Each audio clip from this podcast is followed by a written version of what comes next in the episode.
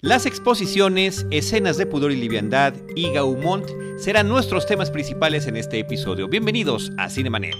El cine se ve, pero también se escucha. Cinemanet. Con Carlos del Río, Enrique Figueroa, María Ramírez, Diana Gómez y Roberto Ortiz. Cine, cine, cine y más cine.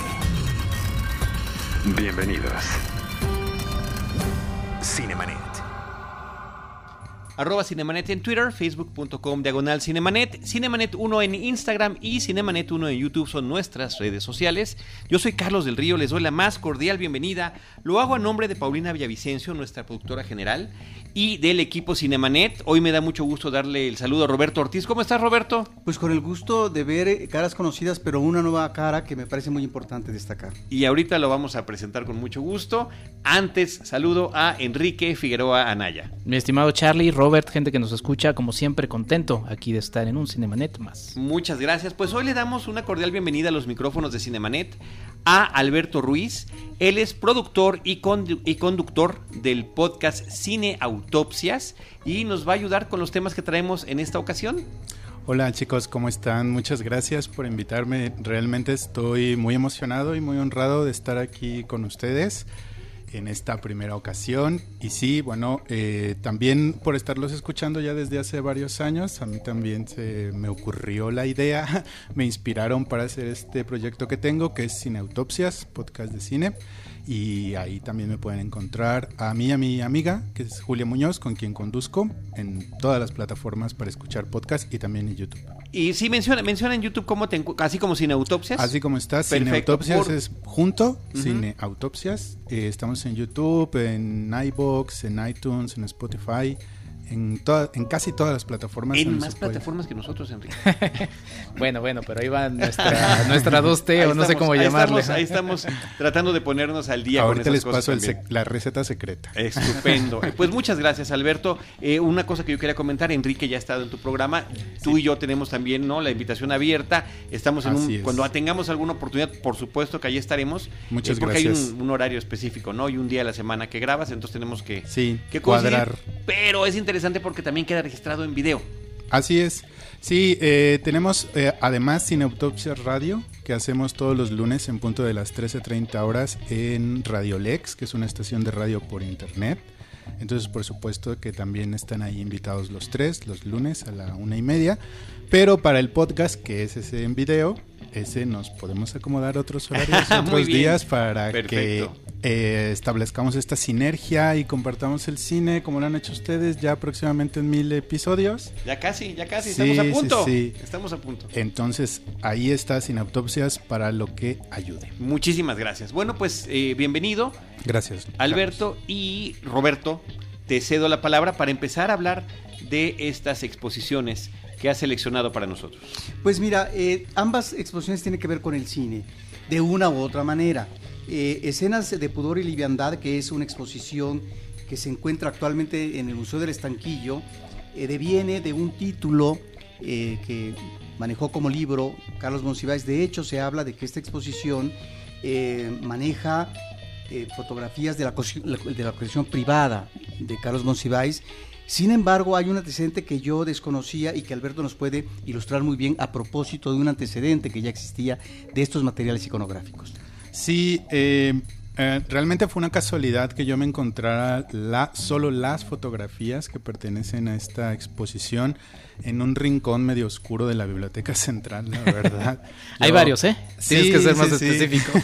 Yo tengo por ahí un, un caminito para ir a comprar café, que es mi caminito, y ahí me lo encontré. Entonces son eh, fotografías en gran tamaño, ¿no? De Mimi Derba, de María Conesa, de María Teresa Montoya, eh, en blanco y negro, por supuesto. Y a mí lo que más me llamó la atención fue, primero un poco que estuvieran como en ese como rinconcito, que no estuvieran ocupando un lugar central en donde están las mesas o algo. Porque sí me parece que son documentos importantes en el sentido en el que te dan la, la idea de qué era ser una actriz y una estrella en esa época. La ropa, las poses, la forma en la que las iluminaban, la mirada que ellas eh, tenían en el momento de hacer estas sesiones fotográficas, que por supuesto digamos que son artificiales en el sentido de que saben que las están fotografiando, pero sí te dan la idea de una época de qué era ser una estrella, realmente una estrella y que la gente podía ver solamente en vivo además, porque era en los 1910, 1920 y poco tiempo, porque solo las veían durante el tiempo en el que hacían su performance, por decirlo de esta manera, su espectáculo, espectáculo que cantaran, que bailaran, y a través de estas fotografías, pues se congela en el tiempo, como es una fotografía, esa época. Sí, creo que es algo muy interesante, es yo creo en una exposición que nos remite a, efectivamente, yo diría eh, que es básicamente los años 10, 20 de la primera mitad del siglo XX, donde a través de estas estrellas en el escenario teatral es que eh, muchos espectadores podían de alguna manera cubrir sus sueños eróticos a través de estas mujeres. Ojo, estamos, al igual que el cine de principios eh, del siglo XX, ante otro tipo de físico femenino.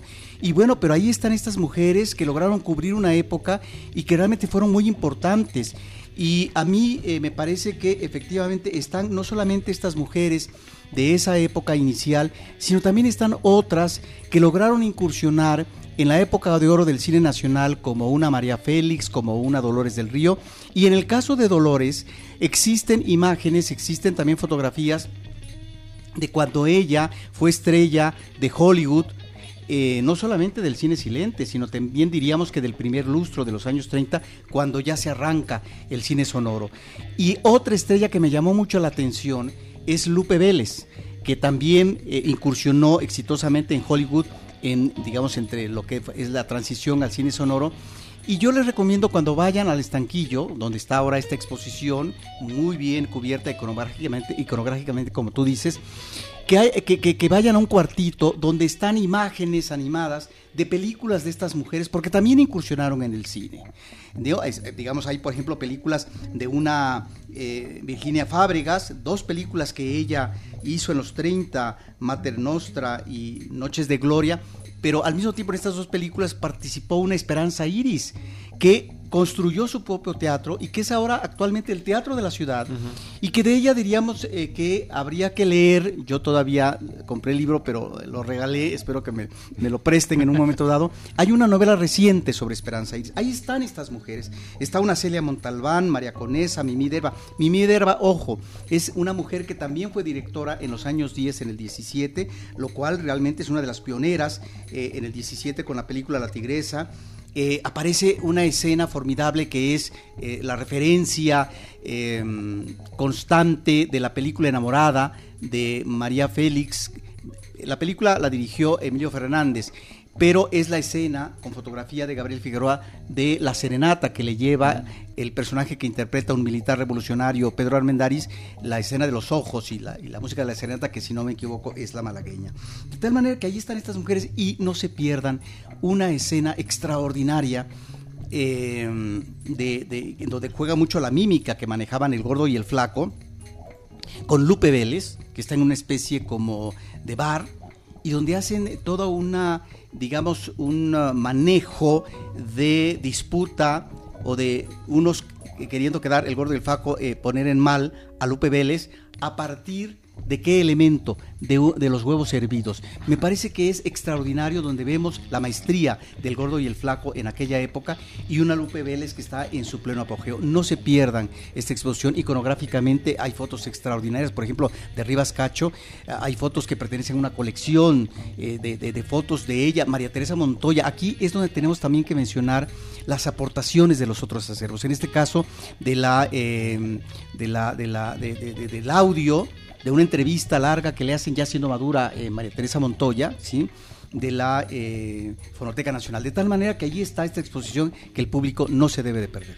¿Algún comentario adicional, Alberto? Sí, fíjate que ahorita remitiendo un poco al nombre de la exposición, que es Escenas de Pudor y liviandad, liviandad, estaba leyendo en la mañana los primeros tres, cuatro capítulos del libro de Buñuel, Mi Último Suspiro, donde habla de su infancia en Calanda y todo esto, y justo decía, bueno, es que lo que más teníamos cerca del sexo opuesto eran unas revistas en donde las mujeres mostraban el tobillo y estaban medio escotadas, ¿no? Y para nosotros eso ya era, wow, casi como ver una mujer desnuda. Entonces creo que podría servir nada más como apoyo al margen antes de ir a ver la exposición, como para dimensionar por qué eran tan importantes estas mujeres y que salieran en esas eh, en esas posturas artísticas y con ese tipo de ropa y por qué el nombre de pudor y livianidad, ¿no? Porque sí es otra forma, perdón, livianidad, sí. es otra forma completamente diferente de entender el erotismo. Claro. Y, que ahí se muestra. Sí, y el propio libro de Monsiváis, ¿no? Que son los ensayos que dan nombre a la, a la exposición. Y también en la, oportunidad de acercarse a, ver estos extractos de películas que bien menciona Robert, ahora que acaba de ser el Festival de Cannes, pues el año pasado estuvo enamorada presentándose en el Festival de Cannes, es una película que también a nivel mundial ha tenido un crecimiento eh, muy importante entre fanáticos jóvenes que, que se han acercado a la película, entonces creo que es una gran oportunidad y también de permitirse, porque en el estanquillo se permite también esa crónica, justamente como le gustaba a urbana de la capital, ¿no? De Ciudad de México, permitirse, pues adentrarse en esa historia de esta ciudad que es inmensa y con historias eh, muy profundas, ¿no? Y a propósito, nada más para terminar, del ámbito citadino que registraba en sus ensayos Monsiváis, de Can, que lo mencionas, y al mismo tiempo de Buñuel, eh, que mencionaste tú, Alberto, resulta que este año en el Festival de Cannes se presentó eh, una película central urbana de Buñuel que es Los Olvidados de 1950, que es una película restaurada y la propuesta vino por parte de uno de los ex compañeros de Cineteca Nacional que, eh, digamos, lograron hacer la restauración con, con, ¿cómo se llama?, en Italia y finalmente la presentaron en el Festival de Cannes. No, bueno, sensacional. El Museo del Estanquillo está en Isabel la Católica número 26 en el Centro Histórico de la Ciudad de México y la exposición, estamos grabando este podcast en mayo del 2019, estará hasta el 15 de septiembre del 2019 y es con entrada libre, además, lo cual me parece que es importante eh, mencionar. Eh, abre eh, de miércoles a lunes de 10 a 18 horas. Es el horario que tiene esta exposición. como mencionaron, pues con el título del libro de Carlos Monsiváis, Escenas de Pudor y Liviandad. Ahí lo tenemos. Roberto Ortiz, el, otro tema y Enrique Figueroa Naya que había que comentar es esta exposición sobre Gaumont que continúa en la Cineteca Nacional. Exactamente, se llama Gaumont desde que existe el cine. Es la nueva exposición en la Galería de Cineteca Nacional eh, es una exposición que propone justamente como el nombre nos lo indica, un recorrido por la historia también del cine, sí de la compañía cinematográfica Gaumont, sí del personaje León Gaumont que nace en 1864, eh, se vuelve en una de las figuras eh, principales de la historia del cine, pero pues básicamente también es un recorrido por la historia del cine, porque ha estado presente hasta nuestros días todavía, la, compañía Gaumont. Eh, no sé si ya se acabó Narcos, continúa Narcos, pero acaba de ser la. La verdad es que ahí sí no he visto nada de Narcos, pero bueno. ¿De la serie? La serie Narcos. Entonces, es, es, una compañía que tiene muchos, muchos años y un hombre que ha estado presente en, en, la historia del, del cine. Em, podríamos decir que es una. Porque quizá, digo, yo no, yo discrepo un poco de quizá del de, algunos comentarios negativos que hubo de la de Hitchcock, pero era otro perfil de la exposición. O sea, después de haber venido de Kubrick, uno quería ver muchos objetos. Eh, y este, el perfil creo que era distinto de la de Hitchcock. En esta, pues sí va a haber, van a haber muchos y muchísimos objetos que creo que valen muchísimo la pena de estar revisando. Y empezamos esta, esta, esta exposición, Robert, que pudimos, eh, tuvimos la oportunidad de verla juntos, eh, justamente con el recorrido de lo que es el personaje eh, León Gumont, quien después termina fundando la Gumont en compañía, ¿no? Sí, ahora, eh, no sé si te referías a mí, yo fui una de las personas que sí critiqué la exposición de Hitchcock, porque eh, tan solo en la cuestión de los vestuarios, que en el caso de la exposición de Gaumont hay muchos ah, vestidos eh, de películas muy importantes, en el caso de Hitchcock había solamente dos vestuarios que ni siquiera eran los originales.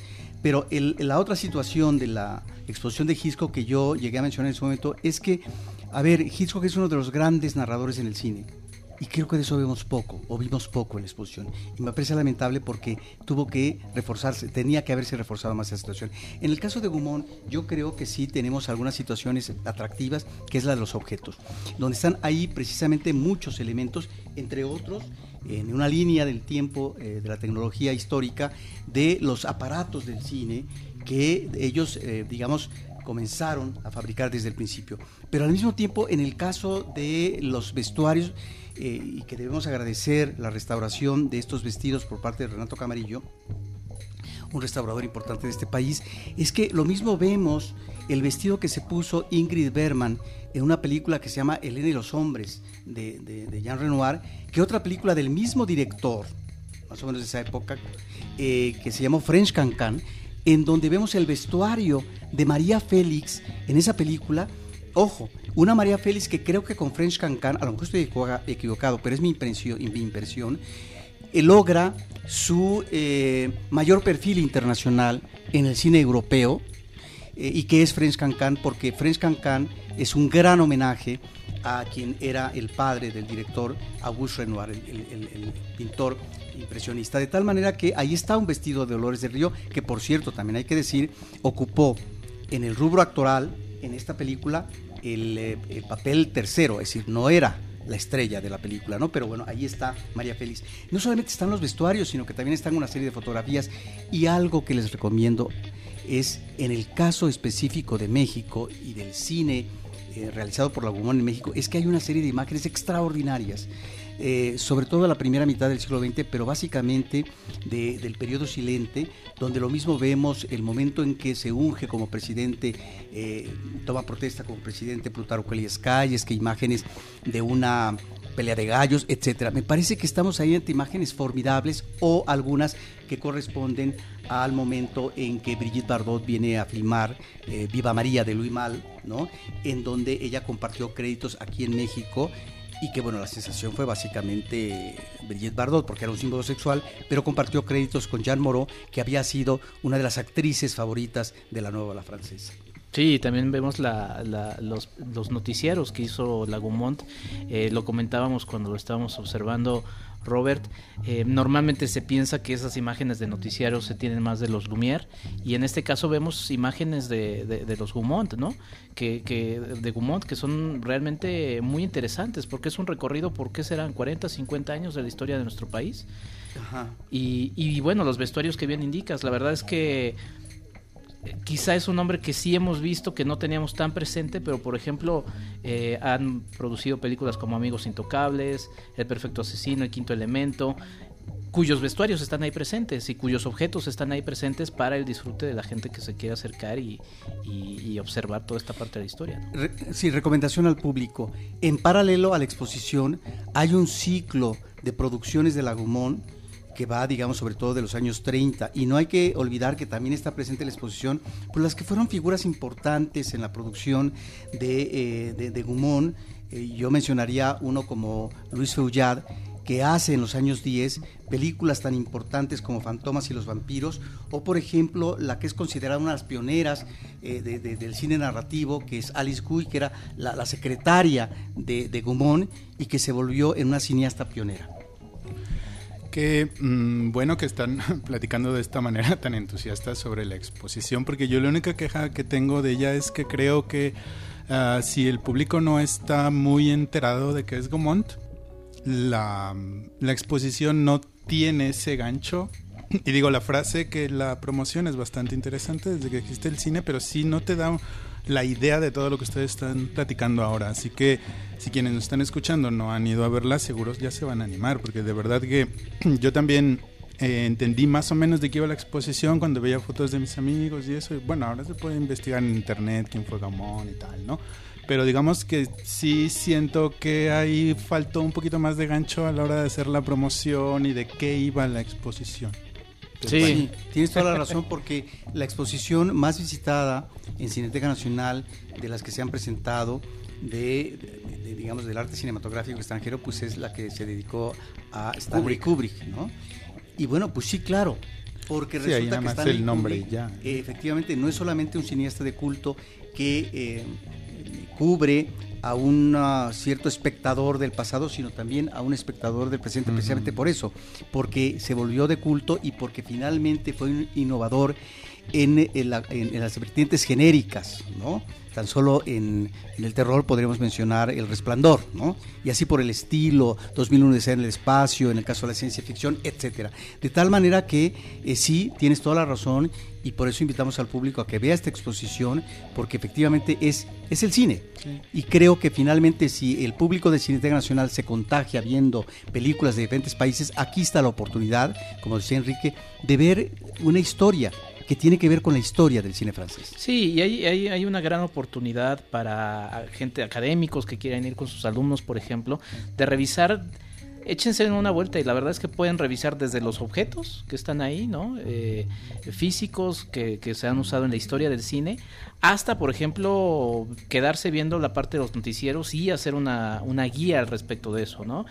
O sobre el tema de producción. O sea, la verdad creo que es una exposición que da mucho. Sí creo también eh, que la línea del tiempo es demasiado extensa, abarca mucho espacio de la exposición yo no conozco tanto en museografía, pero creo que pudo haber sido aprovechado de mejor manera. Y por ejemplo, esas imágenes de los noticieros están presentadas en una pantalla más chica que un iPad. Entonces, eso creo que pudo haber sido un poquito más extenso y quizá limitar a la línea de tiempo algo más dinámico. ¿De, de, qué año a qué año va más o menos? Es una línea de tiempo muy, muy larga. La verdad es que vamos a subir algunas imágenes a, Cinemanet, al Instagram, pero Sí, bueno, se habla de ciento veintitantos años de, historia de Gaumont, 18 eh, vestuarios los que están ahí exhibidos, eh, entre otros está uno que usa Chris Tucker en la película del Quinto Elemento, ¿no? Ah, que es muy, atractivo, Y uno de Natalie Portman, mm. de Leon, de esta película del asesino profesional, ¿no? Entonces, bueno, esa parte me parece que es interesante. Pues Aquí el tiempo... Estamos mostrando en imagen.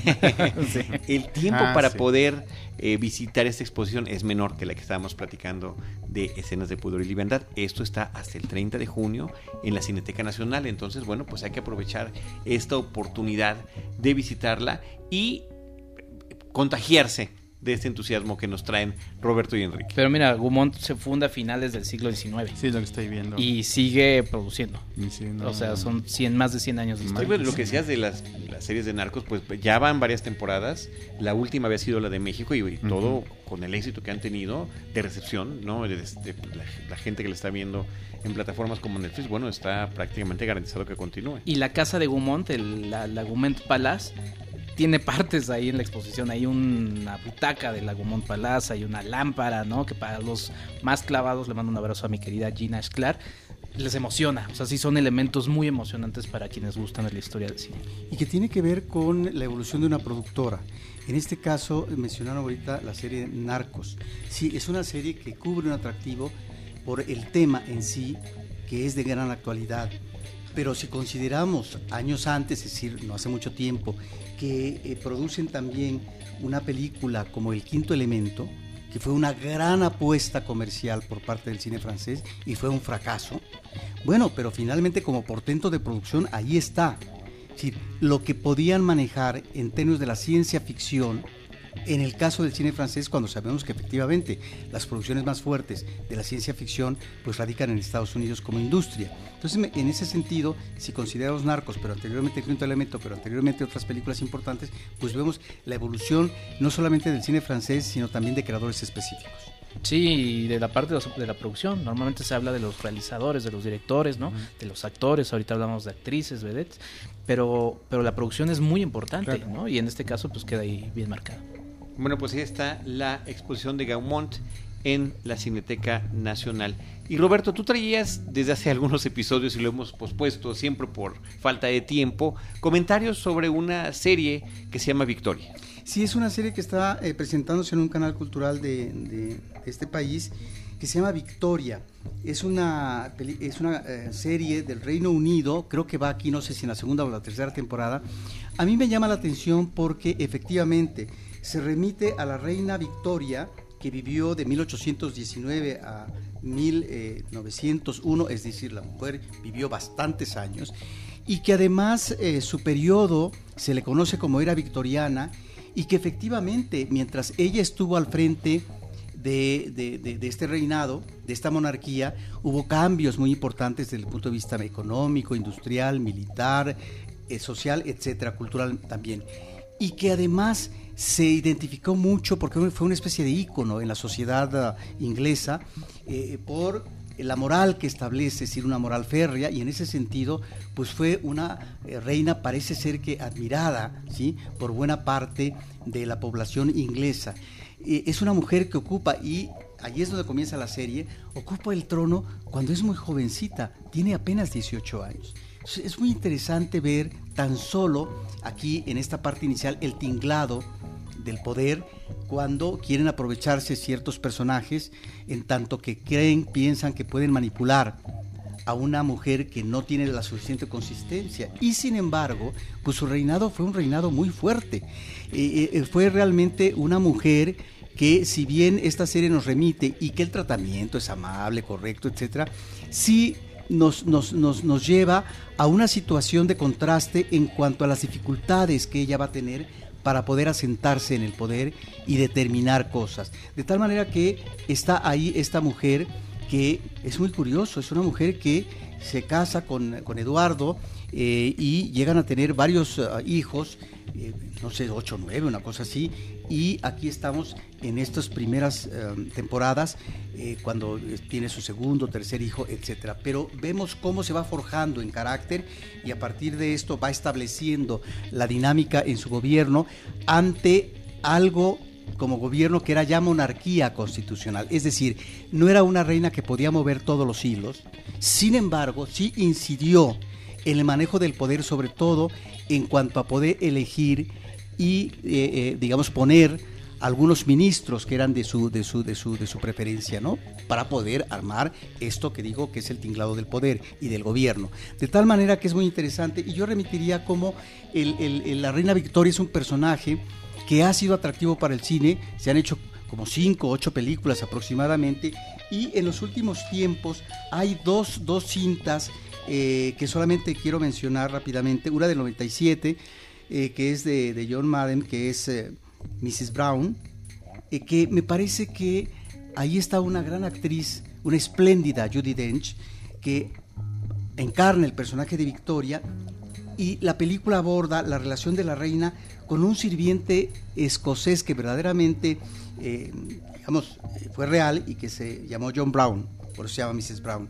Y luego una película mucho más reciente del 17 que se llama Victoria y Abdul, de Stephen Frears, es nuevamente Judy Dench, pero ya una Judy Dench ya casi anciana, es muy interesante, porque a esta actriz la han utilizado o la han invitado para dos caracterizaciones de la reina Victoria, y aquí una Victoria ya anciana, y la relación que establece con un hindú, Abul Karim, que era considerado como un lacayo del Imperio Británico, que recordemos en ese momento, eh, digamos, el Reino Unido, pues era la India una colonia del imperio. De tal manera que es muy y interesante. Y las charlas que tenían. Y las charlas que tenía.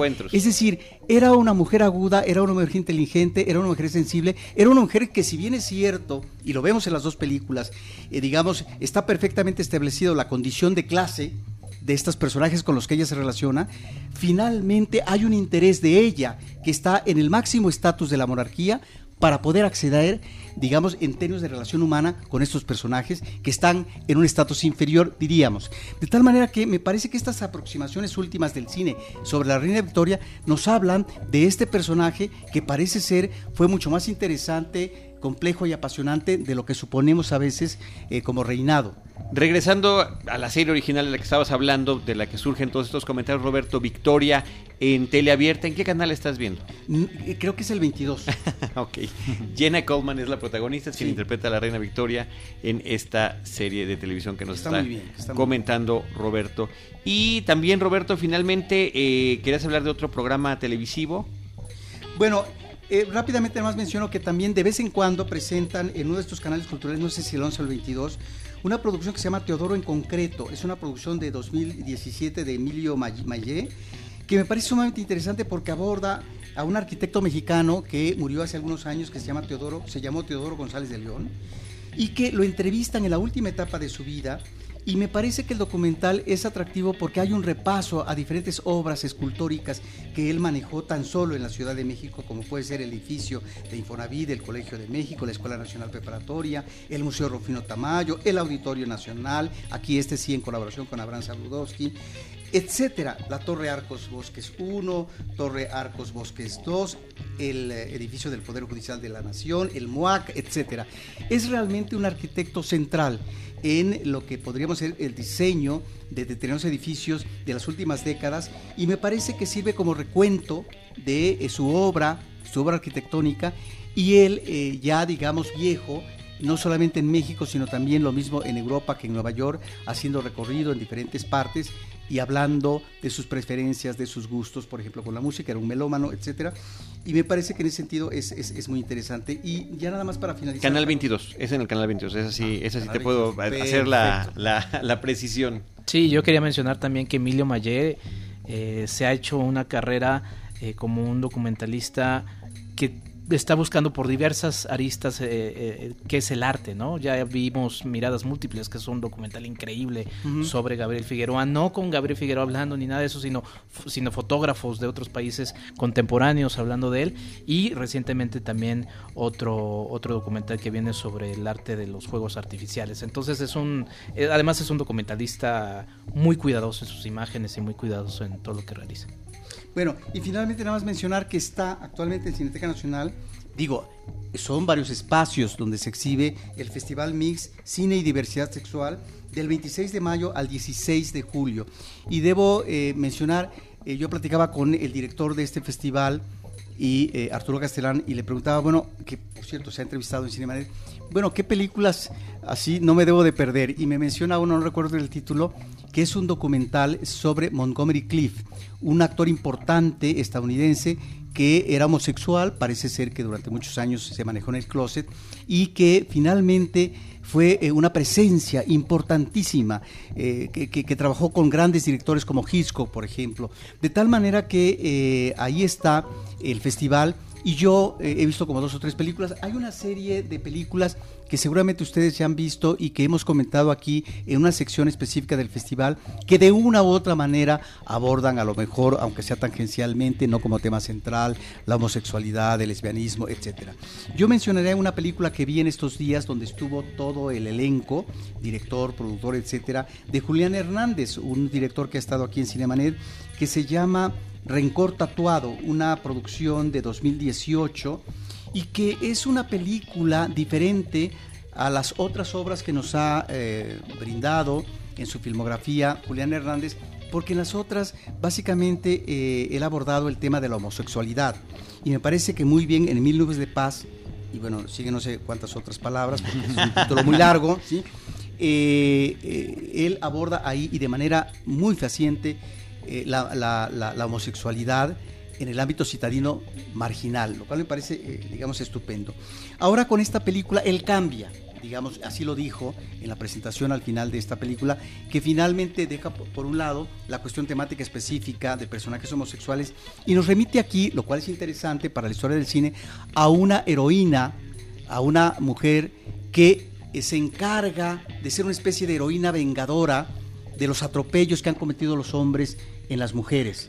Y de tal manera que, bueno, los maltrata, etcétera, ya no digo más, pero lo que sí es cierto es que ahí está una película que combina color en blanco y negro. Me parece que es una película eh, muy, interesante, aunque fallida. Es decir, es una película que eh, desde que uno ve al personaje de la heroína y al personaje masculino, no, no, no cree, no da uno crédito, no son verosímiles esos personajes en ese desarrollo de, de los mismos, en las situaciones que se van creando, y mucho menos se cree el que, digamos, el fotógrafo que está haciendo, eh, digamos, el papel del investigador, etcétera, pues se enamore de la chica, ¿no? Chico encuentra chica, chico se enamora chica, de tal manera que, bueno, ahí está esta película, me parece, es una película de larga duración, es una película de dos horas 15, dos horas 20 minutos, eh, dentro eh, del Festival Mix de la Diversidad Sexual. El título de la película sobre Montgomery Cliff se llama Inventando una estrella. Montgomery Clift, así tal cual. Y el título original es Making Montgomery Clift, que es del 2018. Pues hay que verla.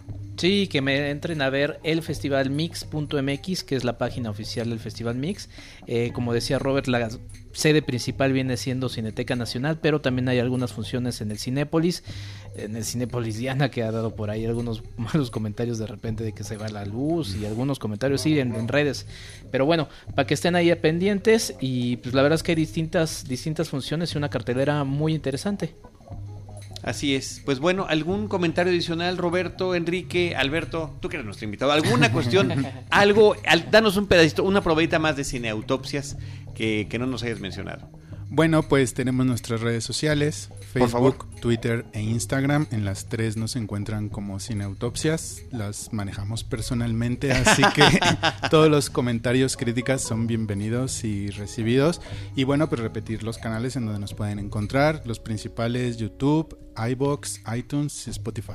Estupendo, pues bienvenido, Alberto, qué gusto. Gracias. Eh, ojalá que te puedas quedar para eh, en un par de días vamos a grabar el de cartera comercial y que, que nos puedas acompañar. Ahorita reviso mi agenda. Estupendo. Roberto Ortiz, muchas gracias. Pues nos vemos para la próxima. Enrique Figueroa Naya. Muchas gracias. Un gusto haber compartido micrófonos una vez más, mi estimado Alberto. Y a todos Cinemanet, gente que nos escucha, muchas gracias. Eh, Gaumont, desde que existe el cine, es el título completo de la exposición. Y escenas de poder y libertad por nuestros temas principales, como mencionamos al principio. Yo soy Carlos del Río. Les agradezco que hayan llegado hasta este momento del podcast. Y recuerden que los estaremos esperando en nuestro próximo episodio con Cine, Cine y más Cine. Esto fue Cinemanet. Con Carlos del Río, Enrique Figueroa, María Ramírez, Diana Gómez y Roberto Ortiz. El cine se ve, pero también se escucha.